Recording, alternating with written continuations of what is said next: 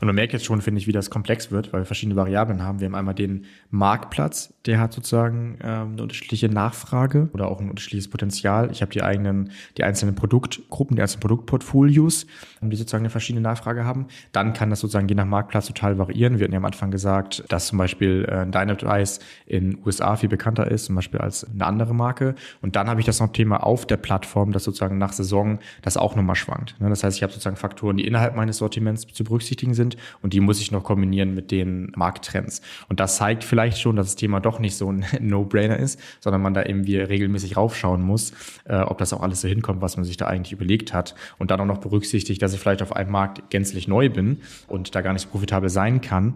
Natürlich erstmal investieren muss und auch in Kauf nehmen muss, dass der ROAS erstmal viel schlechter ist, vielleicht als auf dem äh, Heimatmarkt. Ahead on Marketplaces, der Podcast für mittelständische Unternehmen. Präsentiert von MoveSell, deinem Partner für Amazon-Strategien und Tools. Mit Moritz Meyer und Florian Vettel.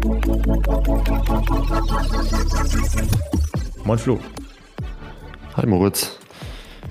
Ja, heute haben wir uns ähm, mal ein Kundenbeispiel mitgenommen was wir diskutieren möchten und euch zeigen wollen, wie ihr auf Amazon durch Werbung international skalieren könnt.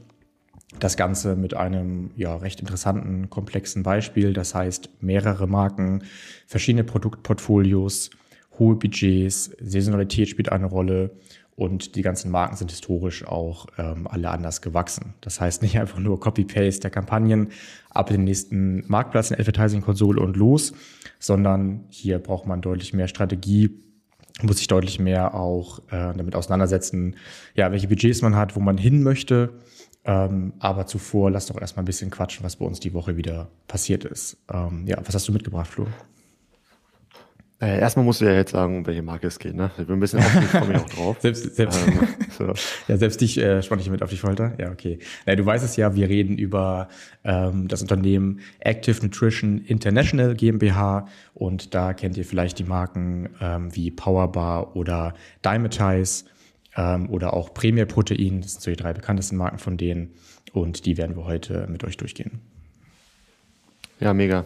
Ähm, ich freue mich drauf. Also äh, begleiten die ja schon eine ganze Zeit jetzt ähm, und haben da viel, viel gesehen. Darum freue ich mich, dass wir das jetzt mal so ein bisschen genauer durchgehen. Ähm, ich bin ja auch dieses Jahr mit dem Thema Ads international skalieren auf einigen Bühnen unterwegs. Das erste Mal jetzt auf dem Amazon äh, Sales Kongress im März. Also war natürlich auch in den Vorjahren immer da, aber das erste Mal mit dem Vortrag auf der Bühne. Da freue ich mich schon sehr drauf. Ähm, und darum ist ganz cool, dass wir jetzt schon mal so ein paar Hintergrundinfos im, im Podcast hier droppen. Ja, ähm, einmal äh, vorab. Ähm, eine Besonderheit, die uns äh, erreicht hat. Ne, das passiert hier jetzt auch nicht jeden Tag. Und zwar haben äh, wir eine Anfrage bekommen vom großen Hersteller für Werkzeugen. Ähm, und der möchte gerne einen Vortrag von uns haben. Das machen wir schon seit vielen Jahren, ähm, besuchen da immer wieder verschiedene Unternehmen.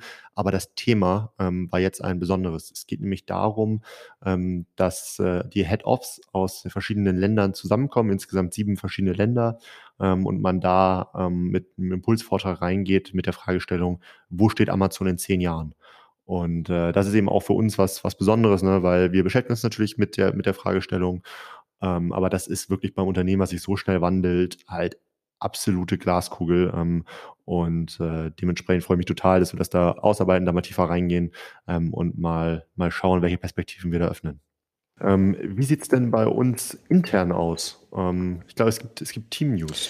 Ähm, schieß gerne mal los. Genau, wir ähm, sind ganz gut in der Planung, was unser Team angeht, denn wir haben vier neue Mitarbeiterinnen, die wir begrüßen dürfen. Ähm, zum Beispiel den Benjamin, der als E-Commerce Consultant bei uns anfängt. Der hat jahrelange Erfahrung mit großen Markenherstellern und Händlern. Der hat da ähm, mehrfach das ganze Marktplatzgeschäft aufgebaut, auch über Amazon hinaus. Das heißt auch Marktplätze ähm, wie Otto gesehen, aber auch was dahinter passiert. Das heißt äh, die ERP-Systeme wie ähm, JTL oder Plenty Markets. Äh, und das Coole hat wirklich ähm, genau das gesehen, ähm, was wir auch tagtäglich mit unseren Kunden machen. Das heißt äh, komplexe Verkaufsmodelle. Das heißt die Kombination aus einem eigenen Seller-Account für die eigene Marke, einem Vendor-Account und dann noch etlichen Händlern die auch auf Amazon ähm, mitmischen möchten. Genau, Benjamin startet jetzt bald, ähm, ist richtig heiß, äh, geht natürlich trotzdem nochmal in unsere ja ungefähr sechsmonatige Ausbildung nebenbei, äh, um nochmal weiter dazu zu lernen. Und darüber hinaus gibt's ähm, ja, drei neue Marketingmanager, ähm, die auch in Kürze anfangen. Die werden wir sicherlich auch nochmal auf LinkedIn ähm, bald vorstellen. Ja, sehr cool. Ich finde, mit jedem, der hier neu ins Team kommt, ähm, kommen ja auch einfach immer Erfahrungen rein. Ne? Also auf der einen Seite natürlich Amazon-Know-how, auf der anderen Seite haben die Leute ja auch nochmal vieles anderes gesehen. Gibt es bestimmte Branchen ähm, oder bestimmte Branchenerfahrungen, die zum Beispiel Benjamin jetzt mitbringt? Ähm, ja, man kann sagen, auf jeden Fall Möbel. Ähm, und dann hat er halt bei einem Händler auch ähm, ganz, ganz viele verschiedene Bereiche gesehen. Ähm, ist er seit Jahren wirklich aktiv. Von daher würde ich sagen, ja, Möbel kann man nennen. Ansonsten hat er aber auch recht viele Kategorien schon gesehen. Ja, okay, ja. Ja, ist ja mal, mal, mal angenehm, weil wir sehen ja doch, wie krass dann doch die Unterschiede sind. Ne? Zwischen sowas wie Möbel, FMCG und so, da muss man sich ja doch mal reindenken. Ähm, von daher kann man ja auch irgendwo stolz sein, dass wir mittlerweile hier so viele Experten im Team vereint haben ähm, und in ganz vielen verschiedenen Branchen ähm, wie Consumer Electronics, ähm, DIY äh, oder FMCG oder eben jetzt auch Möbel, Fashion ähm, Erfahrung haben. Ähm, und äh, da bin ich immer, bin ich immer gespannt und freue mich drauf, ähm, was die Leute dann doch hier alle mit, mit reinbringen. Ja. Ich würde auch gerne noch mal ähm, was von letzter Woche aufgreifen. Da hatte ich ja kurz erzählt, dass wir mit unserem Analysetool Robt ein paar coole neue Features haben im Bereich ähm, Brandstore Check oder Brand Check. Das heißt, dass man ähm, jetzt bei uns mit ein paar Klicks für so ein ganzes Sortiment herausfinden kann, ob die Marke überhaupt richtig auf Amazon angezeigt wird. Das heißt, es reicht nicht nur die Marke richtig im System zu hinterlegen, sie muss auch richtig angezeigt werden und der Brandstore, den man aufwendig gebaut hat, muss auch richtig verknüpft sein. So, und da hatte ich ja festgestellt oder auch darüber gepostet, dass ähm, zum Beispiel bei der Marke Bugatti ähm, 30 Prozent ähm, der Markenverknüpfung falsch sind. Ähm, und genau, das wollte ich mal aufgreifen, weil da gab es viele Kommentare zu und auch ähm, private Nachrichten äh, von Herstellern, die das gleiche Problem haben, denen genau das begegnet, die zum Beispiel der offizielle Lizenznehmer von einer Marke sind.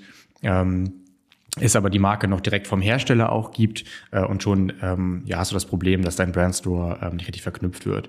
So, das heißt, ähm, ja, da wird viel diskutiert. Ähm, viele sehen das Problem. Ich würde aber nochmal darauf aufmerksam machen. Ja, es ist schwer zu lösen. Klar, man kann das nicht wegzaubern. Die Support Cases, die man dazu aufmacht, funktionieren nicht immer. Äh, Problem ist aber, dass man sich da meistens gar nicht mit beschäftigt oder nur einmal. Wichtig ist aber, das wirklich ähm, regelmäßig zu prüfen. Von daher, wenn auch ihr irgendwie solche Thematiken habt oder es noch gar nicht überprüft habt, schreibt uns gerne, wir würden gerne mal so eine Produktliste von euch ähm, durch den Scan schicken. Ja, es macht ja mittlerweile auch Spaß, das zu prüfen, ne? dass du einfach wirklich eine, das mache ich häufig, dass man sich einfach mal eine ähm, ERN oder eine ASIN-Liste zuschicken lässt Hersteller. Ähm, dann wirft man das in die Software rein und kriegt binnen weniger Minuten halt ähm, die, den hinterlegten Markennamen für das Produkt. Ähm, und das ist ja wirklich angenehm, wenn man dann irgendwie priorisieren muss ähm, und jetzt dann auch irgendwie so eine Strategie für Amazon plant und man gucken muss, okay, wo haben wir denn auch Low-Hanging Fruits? Ähm, und das ist ja, wenn ich jetzt Geld investiere oder Zeit investiere, um einen tollen Brandstore irgendwie zu bauen, ähm, aber bei 30 Prozent meinem Sortiments ähm, kommt man von dem Produkt einfach nicht darauf, dann ist das ja einfach bitter. Ne? Und ich glaube, das war ja auch etwas, ähm, was dann da auch, auch geschrieben wurde. Ne? Also, dass es dann nicht, nicht verknüpft wird. Ähm, und ich glaube, viele haben gar keinen Überblick. Also, bei, jedem Produkt sein jetzt, was tatsächlich konkret hinterlegt ist. Absolut. Okay, lass uns reinspringen ins Thema. Vielleicht kannst du ja nochmal vorstellen, was wir eigentlich für den Kunden, beziehungsweise unser Team ähm, genau geschafft hat. Genau, also wir arbeiten jetzt seit einigen Jahren ähm, mit Active Nutrition zusammen das ist ein internationaler Vendor, ähm, also in mehreren Märkten aktiv. Ähm, und gerade jetzt von 2020 auf 2021 konnten wir in die Ad-Sales nochmal ca. 150 Prozent steigern und parallel den Arcos halbieren. das heißt, die Profitabilität auch deutlich verbessern. und das ist eben unter anderem darauf zurückzuführen, ähm, dass man einfach richtig internationalisiert hat, ähm, also die Advertising-Kampagne. Und da kann man einfach viel richtig und viel falsch machen. Ähm, und dementsprechend wollen wir da heute mal so ein bisschen genauer raufschauen. Das ist natürlich nicht für jede Marke anwendbar, ähm, aber ich finde es immer ganz wichtig, dass man einfach mal Fälle bespricht, dass ein bisschen Kopfkino entsteht und man einfach schauen kann äh, als Zuhörer, okay, was übernehme ich von meiner Marke? Ähm, und was, was ja. nicht. Gib uns mal einen Überblick. Vielleicht kurzer ähm, Kommentar. Bei Active Nutrition. Ähm, du hast gerade gesagt von 20 auf 21. Ähm, kurzer Kommentar. Ähm, natürlich äh, betreuen wir die auch weiterhin und weiterhin auch so erfolgreich, aber das sind halt ähm, die Zahlen, also die Case Study, die wir halt rausgeben dürfen. Ne? Deshalb sprechen wir jetzt sozusagen über diese Zahlen. Genau, ja, gut, dass du es nochmal sagst. Also letztes Jahr war ähm, ja, war natürlich auch ganz gut, so dementsprechend. Ähm, ja, aber die Case Study, wie es halt immer ist, gerade wenn man mit größeren Marken zusammenarbeitet, ähm, sind diese Freigabeprozesse immer gar nicht so ohne, gerade wenn man es ein bisschen detaillierter aufarbeiten möchte. Ähm, und das dauert dann auch einfach eine gewisse Zeit. Ne? Von daher freuen wir uns, dass wir jetzt ähm, über den Case einfach mal ja, so durchgehen können ähm, und wir hoffen, dass wir das natürlich auch nochmal irgendwann fürs Jahr äh, 21 auf 22 machen können, denn auch da ist wieder viel passiert. Da sind wieder andere Hebel zum Vorschein gekommen. Ähm, aber immer langsam jetzt erstmal starten wir erstmal mit, äh, mit dem Jahr. Gib uns doch mal einen Überblick ähm, über die Markenwelt von, von Active Nutrition. Ja, wir haben hier drei Marken, ähm, die wir betreuen und die internationalisiert werden sollten. Das eine ist Powerbar äh, im Bereich Sportlernahrung, anzusiedeln, macht zum Beispiel Proteinriegel oder auch ähm, Powergels äh, und kennt viele vielleicht auch aus manchen Sportarten, die das besonders beworben wird, wie zum Beispiel dem Radsport. Ähm, dann gibt's Dymatize, ähm, das ist sozusagen eine Marke für hochwertige Supplements, die kommt ursprünglich aus den USA jetzt schon mal sozusagen hellhörig werden, weshalb ich meinte, es wird sozusagen komplex. Das heißt, hier wurden nicht irgendwie drei Marken vor zwei Jahren in Deutschland aus dem Boden gestampft ähm, mit ein paar anderen Produkten und sollen jetzt groß gemacht werden, sondern die Historie ist hier halt auch schon ganz anders. Und das spielt nachher natürlich in der Strategie äh, eine wesentliche Rolle. Die Marke ist also eher bekannt in der Bodybuilder-Szene. Damit noch Premier Protein und das ist eher so ein gesünderer Snack mit Protein, auch Proteinriegel ähm, alle Marken müsstet ihr eigentlich aus dem Einzelhandel kennen. Die sind eigentlich auch dort ähm, sehr stark vertreten. Ganz genau, ja. Also ähm, ich kann auch sagen, Powerbar macht so mit die leckersten ähm, Fitnessriegel. Also wir haben, äh, als wir damals gestartet sind, ähm, haben wir ein großes Paket bekommen. Da kamen dann über die Jahre auch einige Pakete an. Ähm, und egal wie sportlich ähm, die einzelnen Leute hier sind, ähm, alle essen diese Riegel gerne. Diese Riegel sind wahnsinnig schnell weg. Ne? Das heißt, ähm, ein Tipp für alle Moveseller, wenn nächstes Mal so ein Paket kommt, auf jeden Fall schon mal drei, vier sichern, weil die sind, äh, sind nicht lange da. Schoko Brownie ist meine äh, persönliche äh, Empfehlung. Ich würde auch einmal korrigieren, es kam nicht nur einmal ein Paket, das äh, kam mehrfach über die Jahre und aber du hast recht, es war immer sehr schnell wieder weg. Ja, was ist dein Favorite, so von der Geschmacksrichtung? Boah, kann ich dir nicht sagen, ich bin aber auch ähm, schmerzfrei und äh, ziehe die mir alle rein. Ja, okay, ja. Also ne, dann nochmal hier Schoko Brownie ähm, für einen guten, für einen guten Einstieg. Das ist es. Genau, das ist so das, so das Setup. Vielleicht können wir ja mal grob sagen, welche Phasen vor einem liegen. Wenn man jetzt vorhat, international erfolgreich zu werden, wir nehmen es einfach mal an, ich bin irgendwie aktuell nur in Deutschland aktiv mit meinen Marken und möchte die jetzt auf die verschiedenen Marktplätze, zum Beispiel ähm, innerhalb von der EU, auf Amazon ähm, ausweiten. Welche Phasen würdest du da grob zusammenfassen? Genau, also ich würde drei Hauptphasen ähm, definieren, die man natürlich nachher weiter runterbrechen kann. Ähm, im Wesentlichen ist es am Anfang einmal so eine Research-Phase. Ähm, da geht es einfach wirklich darum, die verschiedenen Märkte vernünftig zu erfassen. Gehen wir auch gleich nochmal ein bisschen tiefer, tiefer rein und eben zu bewerten, welchen Markt ähm, liegt welches Potenzial und wo gehe ich rein mit welchen Produkten. Ähm, dann nach der Research-Phase kommt ähm, die ja, Budgetplanungsphase, die Budgetallokation. Ähm, wie viel Budget mache ich in dem Land entsprechend frei? Wie verteile ich das zwischen meinen einzelnen Produkten, zwischen den verschiedenen saisonalen Abschnitten etc. Ähm, und als dritte Phase kommt dann die ähm, tatsächlich Kampagnenstrategie. Das heißt, wie kriege ich meine Marke, wie kriege ich einzelne Produkte da nach vorne.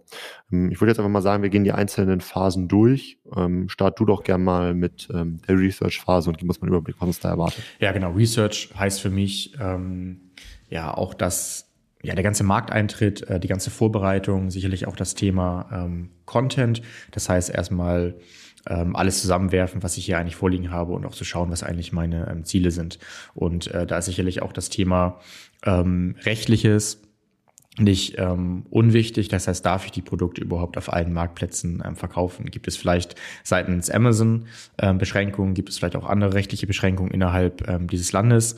Äh, und das sind sicherlich so ja die die größten Prioritäten, dass ich das erstmal herausfinde, bevor ich irgendwie ähm, detailliert in der Advertising-Strategie reingehe und an unser Beispiel ähm, gibt es einen interessanten Fact, den uns hier in dem Fall äh, Finn äh, rausgeschrieben hat, der auch den Kunden ähm, betreut.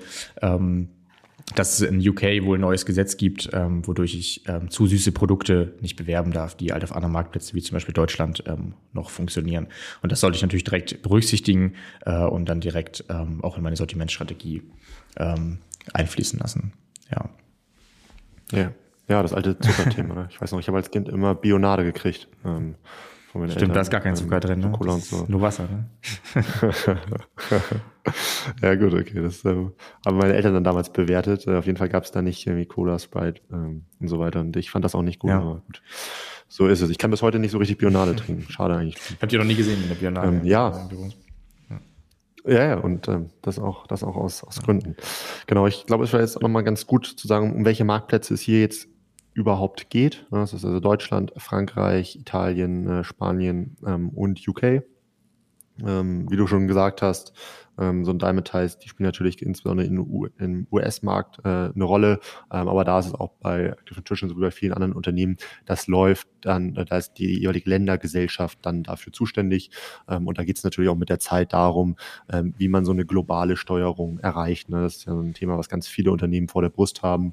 Ähm, wenn ich mit vielen Ländergesellschaften reinstarte, was Vorteile haben kann, ähm, habe ich natürlich jetzt bei so einem Kanal wie Amazon, der sich sehr gut global aus einem Land, wo sehr viel Know-how ähm, sitzt, steuern lässt, dass man das natürlich von der Organisationsstruktur erstmal umbauen muss.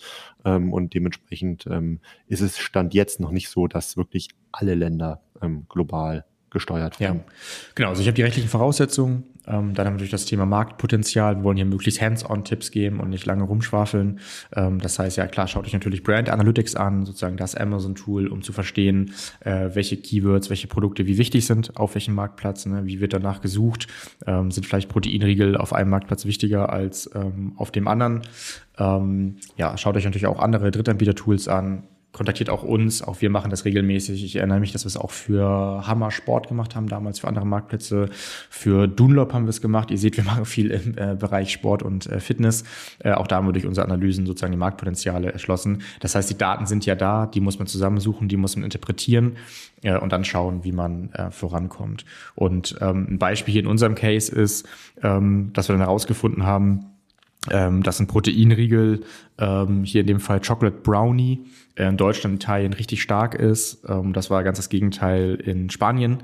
Ähm, da hat halt ein isotonisches Sportgetränk viel besser ähm, funktioniert von der Marke. Das heißt, ähm, ich glaube, man ähm, hat nicht selten auch äh, vorab ähm, ja, falsche Eindrücke, Vorurteile, was wo funktioniert oder geht davon aus, dass die Top-Produkte eben auch auf anderen Marktplätzen auch gut funktionieren. Und das sollte man vorher eben erstmal herausfinden.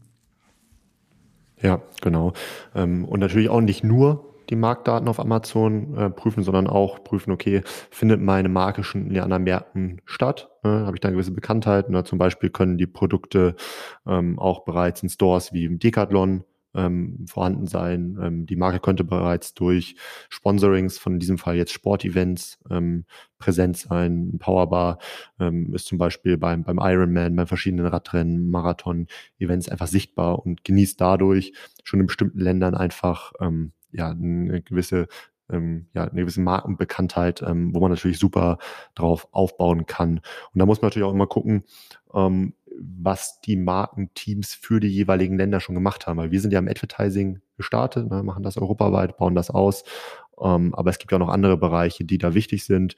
Ähm, vielleicht magst du mal so ein bisschen erzählen, was wir da schon für eine Ausgangssituation äh, gefunden haben worauf wir aufbauen konnten. Ja, also ich meine, wir wollen das Thema, glaube ich, Content in diesem Podcast jetzt nicht wieder äh, ausschlachten. Da haben wir schon, äh, glaube ich, viele coole Folgen zu gemacht. Auch im Blog bei uns findet man viel ähm, Tipps zum Thema Content. Ähm, das heißt, natürlich ist auch ähm, ja die Produktdatenqualität die Basis hier auch wieder entscheidend, dass man überhaupt in anderen Marktplätzen skalieren kann, dass man dort die Advertising-Budgets hochfahren kann und profitabel ähm, werben kann. Äh, in dem Fall hat der Kunde sehr gut mitgearbeitet, hat ähm, sehr gutes Content-Material Material, sehr gute, äh, sehr gute Produktbilder, ähm, ja, sehr gute Visuals ähm, bereitgestellt. Ähm, von daher, das war ähm, sehr erfreulich. Ähm, vielleicht hier einfach der Tipp, ähm, schaut eben, wo habt ihr welches Potenzial und dann müsst ihr nicht ähm, einen nach dem anderen Marktplatz euer komplettes Sortiment erstmal von oben bis unten äh, optimieren, vielleicht einfach nach Pareto-Prinzip äh, optimiert erstmal die wichtigen Produkte, testet dann an. Wir sind aber auch kein Fan davon, äh, dass man nur ein, zwei Produkte nimmt, äh, da dann den Test drauf auslegt. Man soll das schon ähm, etwas größer machen, aber mit Sicherheit muss man nicht erst sein komplettes Sortiment von oben bis unten optimieren. Oder, oder was meinst du? Ja, ja, ich sehe das auch so. Ne? Also das ist einfach toll, dass dir auch schon eine gewisse Grundlage auch vorhanden war ähm, jetzt hier. Das heißt, wir haben da schon einfach auf hochwertiges Bildmaterial zurückgreifen können. Ähm, gewisse äh, ja, Content-Grundlagen waren da. Das heißt, man hat diese berühmte Retail Readiness. Ähm, und äh, das ist so ein typisches Beispiel, wo man dann auch als ähm, Marke, wenn man gewisse Inhouse-Strukturen auch hat, ähm, sich sehr gut so eine Marktplatzstrategie zwischen sich selbst und einer Partneragentur zum Beispiel aufteilen kann. Weil das muss man hier sagen, hat hier sehr gut funktioniert. Ähm, während Powerbar sich da um Content-Team kümmert, kümmern wir uns dann irgendwie um diese Skalierungsthemen ähm, im, Performance Advertising. Ja, und ähm, das finde ich ist hier durchaus wichtig, dass man es nochmal erwähnt, denn wenn ich natürlich jetzt in den Ländern noch gar nichts habe, ich habe nicht mal, ich habe kein Content, ich habe nur Bilder in deutscher Sprache oder so, dann wird es natürlich auch schwierig, da eine tolle Advertising-Performance hinzuzaubern. Das heißt, das geht halt wirklich Hand in Hand. Ja, ja man muss manchmal genau. nachjustieren. Ne? Völlig klar, es wäre schon cool, wenn der Content richtig top ist. Umso besser wird es funktionieren. Da muss man sich sonst manchmal auch nicht wundern, aber man wird es herausfinden und kann ja auch sonst nachjustieren, ähm, dediziert dann im Content-Bereich. Ja, absolut. Ich würde sagen, ähm, machen einen Haken an die erste Phase. Ne? Dann weiß man schon mal, ähm, wie, wie ticken die verschiedenen Märkte, wie bin ich dort als Marke präsent, ähm, wie, wie sieht es aus mit dem Such- und Kaufverhalten, gerade wenn ich Amazon Brand Analytics vernünftig ähm, durchsucht habe und ich weiß jetzt, in welchen Markt ähm, ich möchte. So, und jetzt ähm, kommen wir in diese zweite Phase, nämlich ähm, Phase der Budgetallokation. Was kannst du uns dazu sagen? Ja, auf die Phase oder auf das Thema habe ich mich heute eigentlich am meisten gefreut, weil ich äh, behaupten will, das ist so die Krux, dass man das ordentlich macht. Und ich glaube, bei vielen fehlt das auch noch. Es geht viel zu schnell in die Kampagnenstrategie, es geht viel zu schnell in die Setup-Phase der ähm, Produktkampagnen. Ähm, denn ich habe jetzt nicht noch einen Marktplatz, sondern ähm, zwei, drei oder vielleicht sogar fünf ähm, bis zehn Marktplätze. Und immer noch habe ich ja irgendwie von meiner Geschäftsführung, äh, von meiner Marketingabteilung ähm, ein Budget vorgegeben. So, wie setze ich das jetzt optimal ein? Und ähm, hier ist vielleicht unser wichtigster Tipp, dass das Budget nicht statisch ist. Jetzt nicht darauf bezogen, dass ihr je nach ROAS oder ACOS hochskalieren könnt, sondern dass es in den einzelnen Marktplätzen nicht statisch ist. Und ähm, das ist auch ganz, ganz wichtig, dass ihr das auch so weitergebt und auch erklären könnt, eben ähm, warum. Äh, um vielleicht ein Beispiel zu nennen, in ähm, Deutschland habt ihr eine Kampagne, die ähm, out of budget geht, die extrem profitabel läuft, die genau eurer Strategie entspricht, dass ihr da dort mehr Umsatz machen wollt. Ähm, Ihr habt aber in Spanien extrem viel Budget noch frei, was erstmal nicht eingesetzt werden kann, weil ihr da vielleicht ähm, ganz anders vorgeht, ähm, die, ähm, die CPCs anders viel strenger eingestellt habt. Ähm, das heißt, da läuft vielleicht auch alles richtig, aber das Budget kann gerade halt nicht komplett ähm, genutzt werden. Und da solltet ihr entweder automatisiert oder durch ein regelmäßiges Monitoring eben sicherstellen, dass das Gesamtbudget möglichst effizient ausgenutzt wird, aber immer noch die einzelne Strategie ähm, des einzelnen Marktplatzes genutzt wird.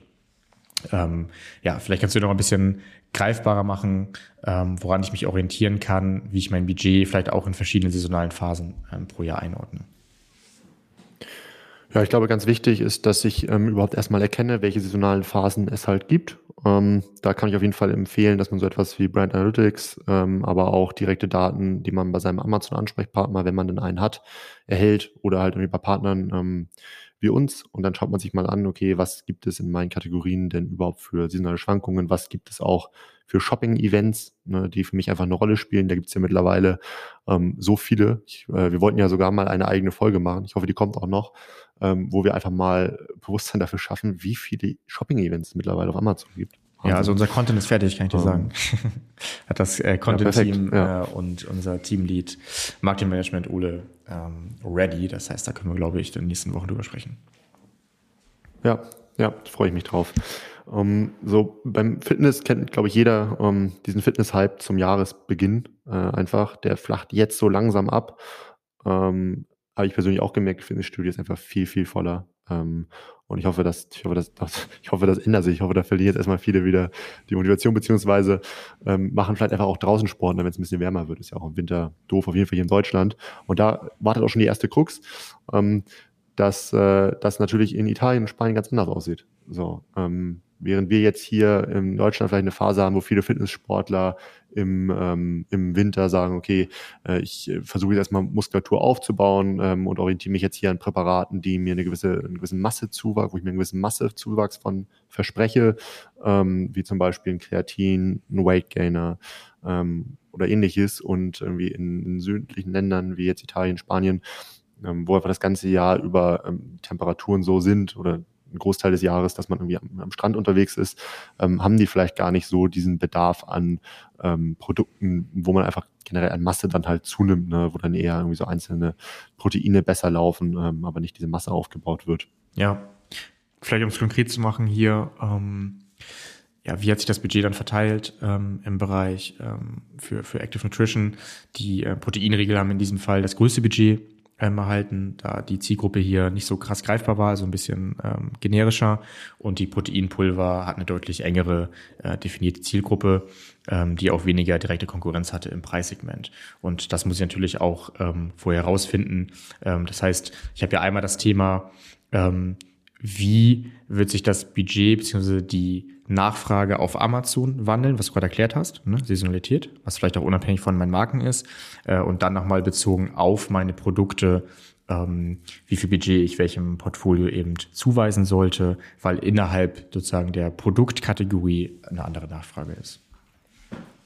Ja, ja, da kommt es natürlich auch total darauf an, ähm, gehen Produkte komplett neu in den Markt rein. Ne? Wenn sie komplett neu reingehen, mal ganz losgelöst von Saisonalitäten, ähm, brauche ich natürlich irgendwie ein gewisses Budget, weil ich klassischerweise so drei Phasen ähm, durchlaufe. Äh, ich habe am Anfang einmal so eine Boost-Phase, wo es erstmal darum geht, einfach den Artikel mit Reichweite ähm, auszustatten. Da spielen so Kampagnenformate wie Sponsor Display eine Rolle.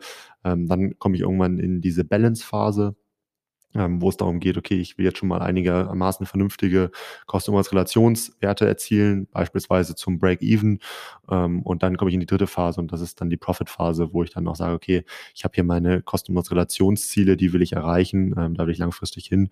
Und das hängt natürlich total davon ab, ob die Marke bereits in dem Land bekannt ist oder ob ich ähm, erst den Trust für meine komplett neue Marke ähm, schaffen muss. Das heißt, da gibt es Unterschiede, ähm, aber ganz wichtig nochmal, dass man auch das in der Budgetplanung berücksichtigt. Wenn ich komplett neue Produkte in den Markt gebe, ähm, dann habe ich da natürlich auch nochmal so eine besondere Budgetflexibilität, die damit einhergeht. Ja, und man merkt jetzt schon, finde ich, wie das komplex wird, weil wir verschiedene Variablen haben. Wir haben einmal den Marktplatz, der hat sozusagen ähm, eine unterschiedliche Nachfrage äh, oder auch ein unterschiedliches Potenzial. Ich habe die eigenen, die einzelnen Produktgruppen, ähm, die einzelnen Produktportfolios, ähm, die sozusagen eine verschiedene Nachfrage haben. Dann kann das sozusagen je nach Marktplatz total variieren. Wir hatten ja am Anfang gesagt, ähm, dass zum Beispiel äh, Dynamite Ice in USA viel bekannter ist, zum Beispiel als ähm, eine andere Marke. Und dann habe ich das noch Thema auf der Plattform, das sozusagen nach Saison das auch nochmal schwankt. Ne? Das heißt, ich habe sozusagen Faktoren, die innerhalb meines Sortiments zu berücksichtigen sind und die muss ich noch kombinieren mit den ähm, sozusagen Markttrends. Und das zeigt vielleicht schon, dass das Thema doch nicht so ein No-Brainer ist, sondern man da eben wie regelmäßig raufschauen muss, äh, ob das auch alles so hinkommt, was man sich da eigentlich überlegt hat. Und dann auch noch berücksichtigt, dass ich vielleicht auf einem Markt gänzlich neu bin, ähm, ja, und da gar nicht so profitabel sein kann und ähm, natürlich erstmal investieren muss und auch äh, in, in Kauf nehmen muss, dass der ROAS erstmal viel schlechter ist, vielleicht als auf dem äh, Heimatmarkt.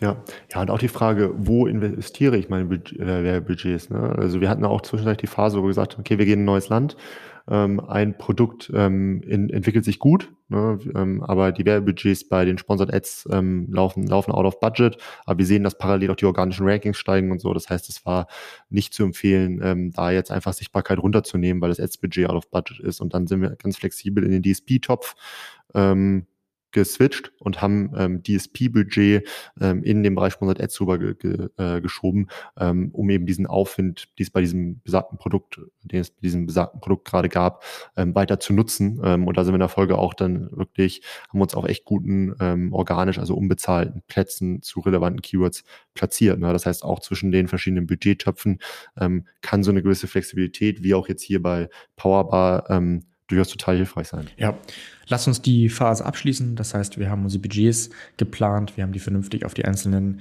Marktplätze verteilt, wir wissen, ähm, welche Produkte äh, wir wo anbieten. Das heißt, haben auch eine Art Sortimentstrategie definiert.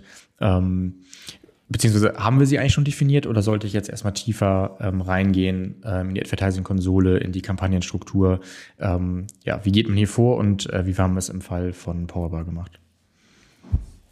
Ja, ja, also genau, jetzt ähm, geht es quasi rein in den Maschinenraum. Jetzt weiß ich schon mal, mit welchem, welchem Werkzeug ich kaufe, also welchem Budget ich da, da reingehe. Und jetzt gilt es natürlich darum, die richtigen Knöpfe zu drücken. Ähm, ich glaube, wichtig ist, dass man eine Kampagnenstrategie je Marktplatz halt hat ne? und erstmal unterscheidet zwischen unerschlossenen und erschlossenen Märkten. Das heißt, ähm, wo ist meine Marke bereits bekannt, wo gibt es direkt, wo gibt es bereits eine Nachfrage. Das kann zum Beispiel in diesem, also hier war es jetzt so, ähm, dass wir in Deutschland und Spanien ähm, bereits eine markenbekannte Markensichtbarkeit halt hatten. Das heißt, da konnte man auch auf Brand Traffic ähm, zurückgreifen. Das heißt, da ist man eher Richtung Branding Performance von der Kampagnenstrategie gegangen. Ähm, und dann gab es noch unerschlossene Märkte, das waren am Anfang Italien und Frankreich, ähm, wo man am Anfang eher auf Reichweite geht und auch mal Kampagnenformate wie ein Sponsor Display eben mit berücksichtigt. Ähm, damit man da eben erstmal so, ein, ja, so eine grundsätzliche, einen grundsätzlichen Reach, eine grundsätzliche Markenbekanntheit halt überhaupt aufbaut. Ähm, und dann ist es halt super wichtig, dass man sich das Ganze auf Produktebene so ein bisschen genauer ähm, anschaut. Was hast du dazu im Kopf? Ähm, gut ich nochmal zurück zu meiner Frage. Ähm, würdest du sozusagen sagen, dass man das Sortiment ähm, schon über die Budgets definiert hat oder dass du jetzt in der Advertising-Strategie ähm, das noch mehr herausfindest? Also das würde ich gerne einfach mal aufgreifen und sozusagen äh, diskutieren. Mhm. Ja. Genau, ähm, also ich würde schon sagen, ähm, dass man sich jetzt die Produkte ganz genau anschaut ähm, und so eine Art Werbesortiment mhm. ähm, definiert. Ähm, denn man muss ja erstmal herausfinden, welche Produkte eignen sich denn überhaupt ähm, für, für die mhm. Werbung. denn es gibt ja auch manche Produkte, die zum Beispiel sehr, sehr günstig sind, wo man aber trotzdem verhältnismäßig große Klickpreise halt hat. Ähm, das heißt, die Profitabilität ist direkt weg. Die günstigen eignen sich natürlich eher da, dazu, dass man die organisch abverkauft, weil man einfach eine schlechte Profitabilität hat. Ne? Und dann gibt es wiederum andere Produkte, ich sag mal so 15 Euro aufwärts, ähm, die äh, ja, sich eben auch sehr gut für die Bewerbung eignet. Natürlich auch Margensituation äh, ist auch ähm, auf Produktebene ein zusätzlicher Entscheidungsfaktor, ne, der da sehr, sehr, sehr, sehr, sehr, sehr wichtig ist. Ähm, und dann kann man schon sagen, dass es eben je Produkt und je Produktart durchaus unterschiedliche Strategien gibt. Ja, nee, finde ich gut. Also ähm, das würde ich bestätigen. Das heißt, am Anfang bei der Budgetallokation gehe ich vielleicht noch ein bisschen allgemeiner in die Sortimentstrategie rein. Ähm, dann geht es in die Kampagnenstrategie und vielleicht kann man ja auch festhalten, dass ich in der Kampagnenstrategie in dieser Phase auch testen darf. Das heißt, auch da muss ich ja nicht nur spekulieren. Ja, ich kann versuchen, mir gewisse Benchmarks ähm, zu holen. Haben wir auch gleich nochmal ein paar Tipps, wie man da rankommt. Aber ich kann ja auch in dieser Strategiephase schon mal kleine erste Tests anlegen, um dann zu verstehen, genau was du meinst. Was ist vielleicht mein Werbesortiment? Weil ich vielleicht schon weiß, okay, da muss man damit rechnen. Äh, da komme ich nicht unter ein CPC irgendwie von äh, 40 Cent. Äh, da schaffe ich keinen ROAS von irgendwie mindestens 10. Äh, und schon ähm, ja, verändert sich natürlich auch wieder die ähm, Sortimentsstrategie. Ja, genau. In dem Fall von äh, unserem Kunden äh, war Powerbar sehr stark in äh, Deutschland. Ähm, Diamond heißt war sehr stark in äh, Spanien ähm, und Prime ähm, Protein haben wir dann ein bisschen defensiver aufgestellt. Ähm, wie schon eingangs erwähnt, Dymatize ähm, war schon sehr bekannt in der US-Szene und da haben wir halt auch gemerkt, dass es da erhebliche Unterschiede gibt, als wir die auf die europäischen äh, Marktplätze ähm, gebracht haben. So, wir konnten hier aber ähm, deutlich, deutlich aggressiver auch in, USA, in den USA vorgehen, weil die Markenbekanntheit schon vorhanden war. Das haben wir den anderen Marken ähm, dann nicht gemacht. So, und um das vielleicht konkret zu fassen, ähm, auf die Bits, also auf die CPCs bezogen, in Deutschland und Spanien ähm, hatten wir eben dann bei den Marken Powerbar und Dymatize deutlich höhere Gebote, die wir vorgefunden haben. Ähm, die haben wir dann sozusagen toolbasiert, also mit Advertising-Software ähm, runterregulieren müssen. Und in UK haben wir auch höhere Bits angesetzt, äh, da wir dort eine viel höhere äh, Konkurrenzsituation hatten. Das heißt, ihr merkt, man kann vorher ganz, ganz viel spekulieren, ganz, ganz viel festlegen. Man kennt auch gewisse Sachen schon, gewisse Datensätze. Am Ende zählt natürlich aber auch ähm, wie dort die Wettbewerbssituation vorliegt. Das heißt, ähm, wie aggressiv muss ich werben, ähm, wie stark ähm, ist der Wettbewerb. Was würdest du denn sagen, wie ich vielleicht möglichst schnell, bevor ich auch Budget verschwende, an diese Daten eben herankomme? Ja, genau. Und mal kurz ein äh, kurzer Nachtrag. Du hattest gerade US gesagt. Ähm, du meinst, meinst natürlich äh, UK. Ähm, ja, also da kann man ganz klar sagen, gibt es mittlerweile Möglichkeiten, denn was du ja gesagt hast, was ganz wichtig ist, dass man äh, sich natürlich auch die CPCs ähm, in den verschiedenen ähm, ja, Suchbereichen, verschiedenen Keyword-Bereichen anschauen äh, muss. Ähm, und da sehen wir bei UK, das haben wir hier gesehen, das sehen wir aber auch in vielen anderen ähm, Kundenkonten, ähm, dass UK häufig stärker umkämpft ist als zum Beispiel so ein äh, Spanien, Italien oder auch Frankreich. Und das liegt einfach daran, ähm, dass diese Sprachbarriere ähm, in UK weniger ähm, vorhanden ist als in den, in den anderen Ländern. Und das führt halt dazu, ähm, dass wir in UK häufig auch schon eine höhere Wettbewerbssituation haben und häufig auch höhere Klickpreise. Ähm, und deshalb lohnt es sich total, ähm, auch mal die anderen Märkte, wo wo, die Hürde durch die Sprachbarriere vermeintlich erstmal höher ist, trotzdem anzugehen, ähm, weil man da vielleicht ein niedrigeres Klickpreisniveau und trotzdem entsprechenden Traffic äh, hat. Ja, wo kriegt man das her? Auf der einen Seite natürlich irgendwie Learning by Doing, das heißt einfach mal so ein paar Kampagnen anlegen und gucken, okay, was, was, was purzeln da für Klickpreise raus. Ähm, auf der anderen Seite kann ich auch ganz empfehlen, ähm, über jetzt Partner wie uns ähm, oder auch wenn ihr entsprechend groß seid und direkten Kontakt zu Amazon ähm, habt im Vendor-Modell, ähm, dass ihr euch Benchmarks von Amazon ähm, schicken lässt. Ne? Zum Beispiel ähm, gibt es da eben auch Infos zum Thema ähm, durchschnittliche ROAS-Werte, durchschnittliche CPCs und so weiter. Ähm, und das kann dann schon eine sehr, ja, eine sehr, sehr, sehr guter Anhaltspunkt sein. Das würden wir auch eigentlich jedem empfehlen, also ein Mediaplan. Ja. Vielleicht auch abschließend, ähm, auch hier kann man natürlich nicht pauschal sagen, bei welchem Marktplatz man jetzt wirklich starten sollte. Ähm, wollt ihr immer profitabel sein, wollt ihr möglichst schnell profitabel anbieten, ähm, dann sucht ihr vielleicht eher die nischigeren Marktplätze, die nicht so viel Konkurrenz haben. Das wäre in diesem Fall dann nicht UK. Wenn ihr aber sagt, ihr wollt möglichst schnell äh, hohe Umsätze generieren, die Profitabilität ist nachrangig, die kann man irgendwie nachsteuern, ja klar, dann geht ihr auf den Marktplatz. Aber ich glaube, das ist klar, dass man das nicht pauschal bewerten kann. Da müsst ihr sozusagen in eure Ziele gucken, wonach ihr auch messt. Ähm, ja, geht ihr nach Deckungsbeiträgen? Ähm, wie ist das Ganze eigentlich bei euch verankert? Ja, Alright. Hast du noch einen Affiliate-Link, ähm, falls jetzt jemand Lust auf Powerbar-Riegel hat, den wir droppen können? Nee, leider nicht. Den ja, würde ich okay. selber oft. Liefern, wir, liefern, liefern, wir, liefern wir nach. Ja. Ja, okay.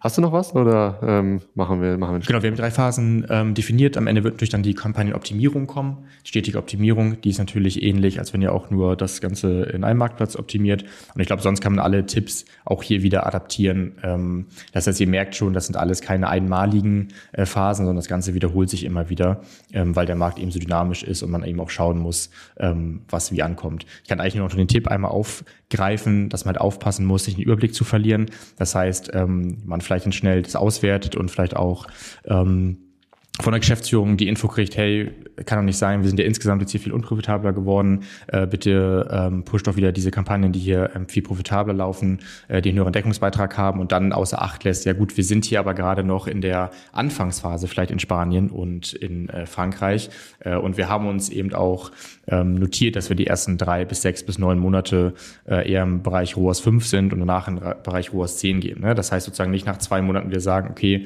ähm, sieht ja jetzt ein Tick schlechter aus overall, Roll, äh, sondern die Strategie auch konsequent dann ähm, weiterfahren. Absolut, ja, unterschreibe ich so. Alright, ähm, ja, das einfach nur mal, dass ihr einen Überblick bekommt, wie andere Marken das machen, ähm, haben wir uns äh, auch vorgenommen, dass ähm, wir Themen ähm, möglichst immer mit ähm, Beispiel einer konkreten Marke hier durchgehen wollen, weil wir einfach glauben, dass es viel, viel greifbarer ist, angenehmer zu, zu konsumieren. Ähm, und es ist auch mal ganz interessant, wenn es nicht die eigene Branche ist, mal so über den Teller ranzuschauen, wie es anderen so geht ähm, und wie andere so vorgehen.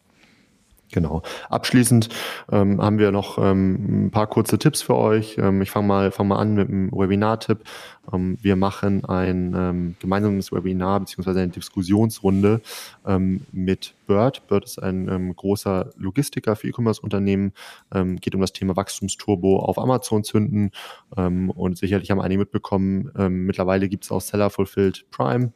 Und in dem äh, Webinar spreche ich mit der Petra ähm, Dobroka von, äh, ist die Co-Founderin ähm, von, von Bird. Ähm, und da gehen wir einfach ähm, auf die verschiedenen Verkaufsmethoden, ähm, auf die Wachstumshebel ähm, auf Amazon ein. Findet ihr auch bei uns auf der äh, Eventseite. Ähm, ist kostenlos. Äh, schaut, schaut da gerne rein. Hast du noch was mitgebracht? Ja, ich habe heute noch zwei Content-Tipps mit. Ähm, das heißt, ihr geht mal wieder auf movesale.de slash blog und ähm, da haben wir drei Fakten zu Amazon-Kontosperrung mit einem Partner notiert. Da haben wir einen äh, coolen Partner gefunden. Das heißt, wenn euch das Problem mal begegnet, ähm, denkt ihr an uns. Und ähm, ansonsten würde ich gerne nochmal äh, featuren den äh, Year in Review 2022 von Marketplace Pulse, also Marktplatz Puls ähm, auf Englisch. Ähm, kennt ihr vielleicht auch, ähm, die machen recht viel Datenerhebung und äh, die gehen das Thema Marktplätze weltweit, die ganze Entwicklung ähm, pro Marktplatz ähm, nochmal durch. Alles ähm, sehr zahlen- und faktenbasiert. Ähm, das kann ich jedem am Herz legen, der im Marktplatzbereich äh, tätig ist, das einmal eine Stunde in Ruhe durchzulesen. Absolut. Moritz hat Bock gemacht. Ich bin froh, dass wir das Thema ähm, hier angegangen sind. Ähm, ja, und äh, sag bis zum nächsten Mal. Ciao, ciao. Jo, cool. Dann bis nächste Woche. Ciao.